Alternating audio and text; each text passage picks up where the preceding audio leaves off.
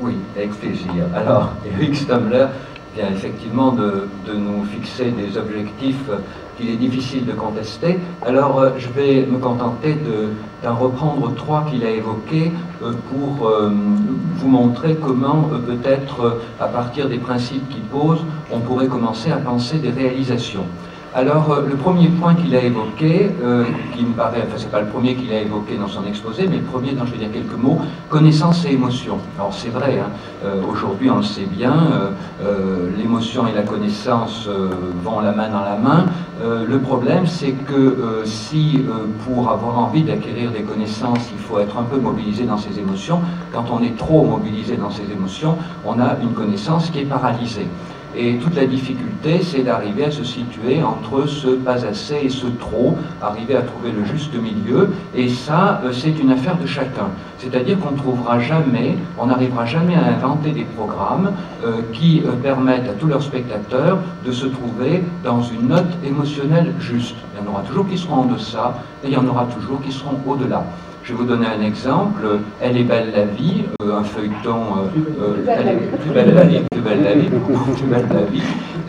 bon, un feuilleton pour famille, bonne réputation plutôt. eh bien, j'ai une patiente qui a été complètement traumatisée par un épisode qu'elle a vu, un épisode dans lequel une dame se faisait bander les yeux, son compagnon lui bandait les yeux, lui disait maintenant déshabille-toi, et cette dame ayant vécu des sévices sexuels proche quand elle était petite, a été bouleversée d'émotions et euh, s'en est trouvée aller très mal. Donc jamais aucun programme euh, ne prendra euh, tous les spectateurs par la main pour les mener tranquillement avec une bonne dose d'émotion vers l'acquisition de connaissances utiles. Alors qu'est-ce qu'il faut faire? Eh bien il faut prévoir des correctifs. Je ne dis pas qu'il faut changer les programmes, hein, parce qu'on ne peut pas faire des programmes pour les gens toujours les plus fragiles, les plus menacés, les plus traumatisés. Hein. sinon la télévision n'aurait plus d'intérêt. En revanche, il faut prévoir des correctifs, et c'est la deuxième chose que je vais évoquer. Le correctif, eh bien, euh, Eric Stemler l'a brossé aussi en disant. Pardon Stemlen. Stemlen. Stemlen, Stemlen. Eric Stemlen. on va, on va compter mes, mes lapsus, c'est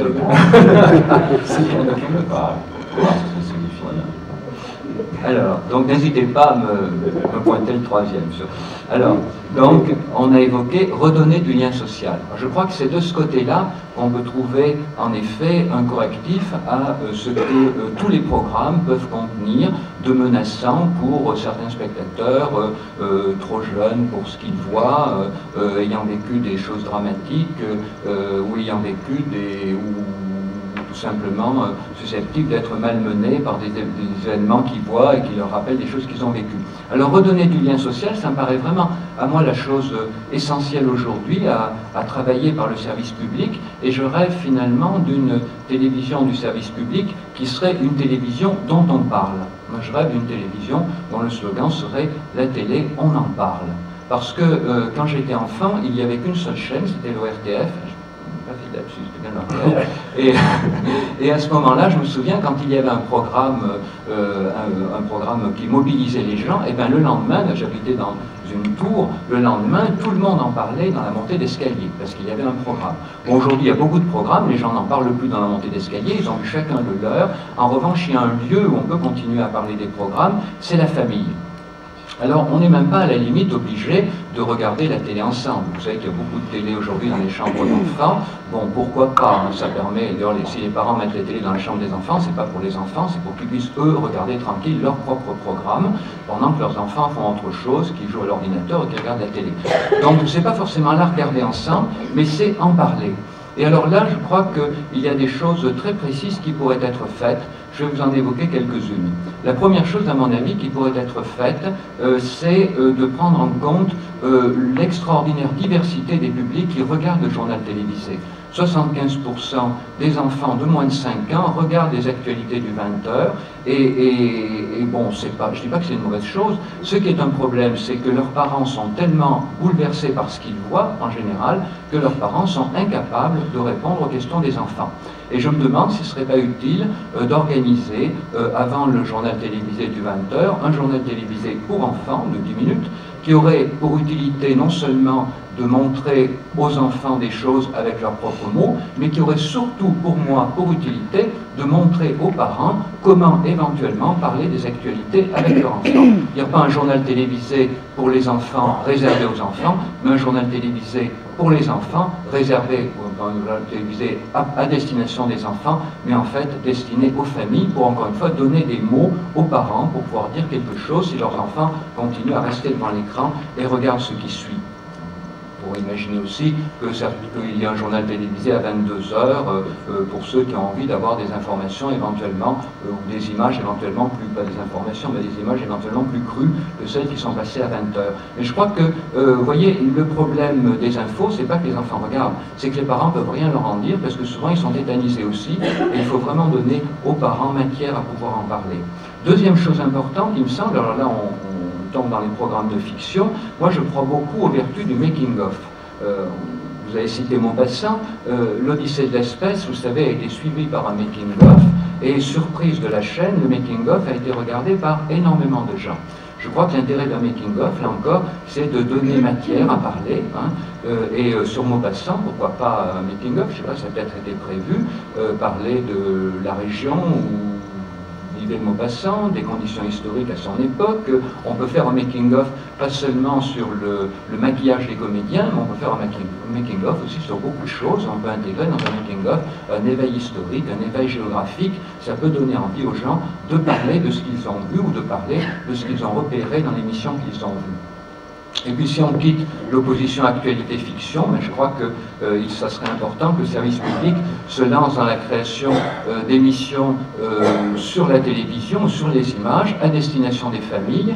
Vous savez qu'actuellement il existe une émission critique sur la télévision, c'est Arrêt sur image. C'est une émission plutôt destinée aux adultes et plutôt centrée sur l'actualité bien qu'elle passe euh, une heure d'écoute familiale, hein, le dimanche à midi et demi, euh, je pense que euh, le drame de cette émission, c'est d'être sans concurrence. Et pour le coup, le service public ferait bien de s'inspirer des principes qui tirent en avant le privé, à savoir la concurrence. Je pense que toutes les chaînes publiques de télévision devraient créer une émission critique sur les images et, on verrait bien laquelle ramasserait quel public et laquelle raflerait éventuellement la mise.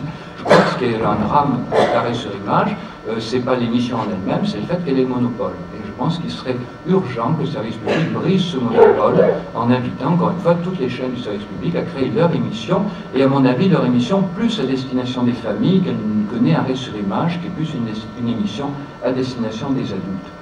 Et puis, troisième grand point que je voudrais évoquer, euh, après connaissance et émotion, après redonner du lien social, favoriser la responsabilité citoyenne. Alors oui, oui, c'est important.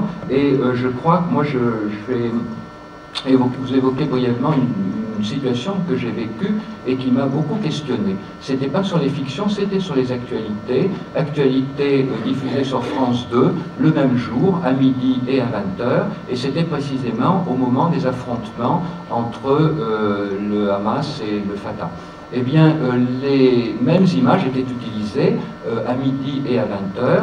Euh, la différence était que la, petite séquence ne se terminait pas de la même façon. C'est-à-dire, dans les deux cas, on voyait les affrontements. À midi, la séquence se terminait sur des militants du Fatah en train de brandir des portraits d'Yasser Arafat et le commentaire était noir, noir, noir, du genre ils attendent Yasser Arafat, mais pourra-t-il revenir puisqu'il est déjà mort Et hein, puis pouf, fin de la séquence alors qu'aux 20h, on avait les mêmes images, les mêmes commentaires, mais on avait 15 secondes qui se substituaient à la présentation de, membres du Fatah brandissant des portraits d'Yasser Arafat, et ces 15 secondes étaient consacrées euh, à euh, l'entraide développée à l'intérieur des familles dans le territoire palestinien et à la place de l'entraide internationale, puisqu'il y avait quelques secondes où on voyait un camion d'entraide internationale bloqué au checkpoint israélien. Et à mon avis, ça changeait tout.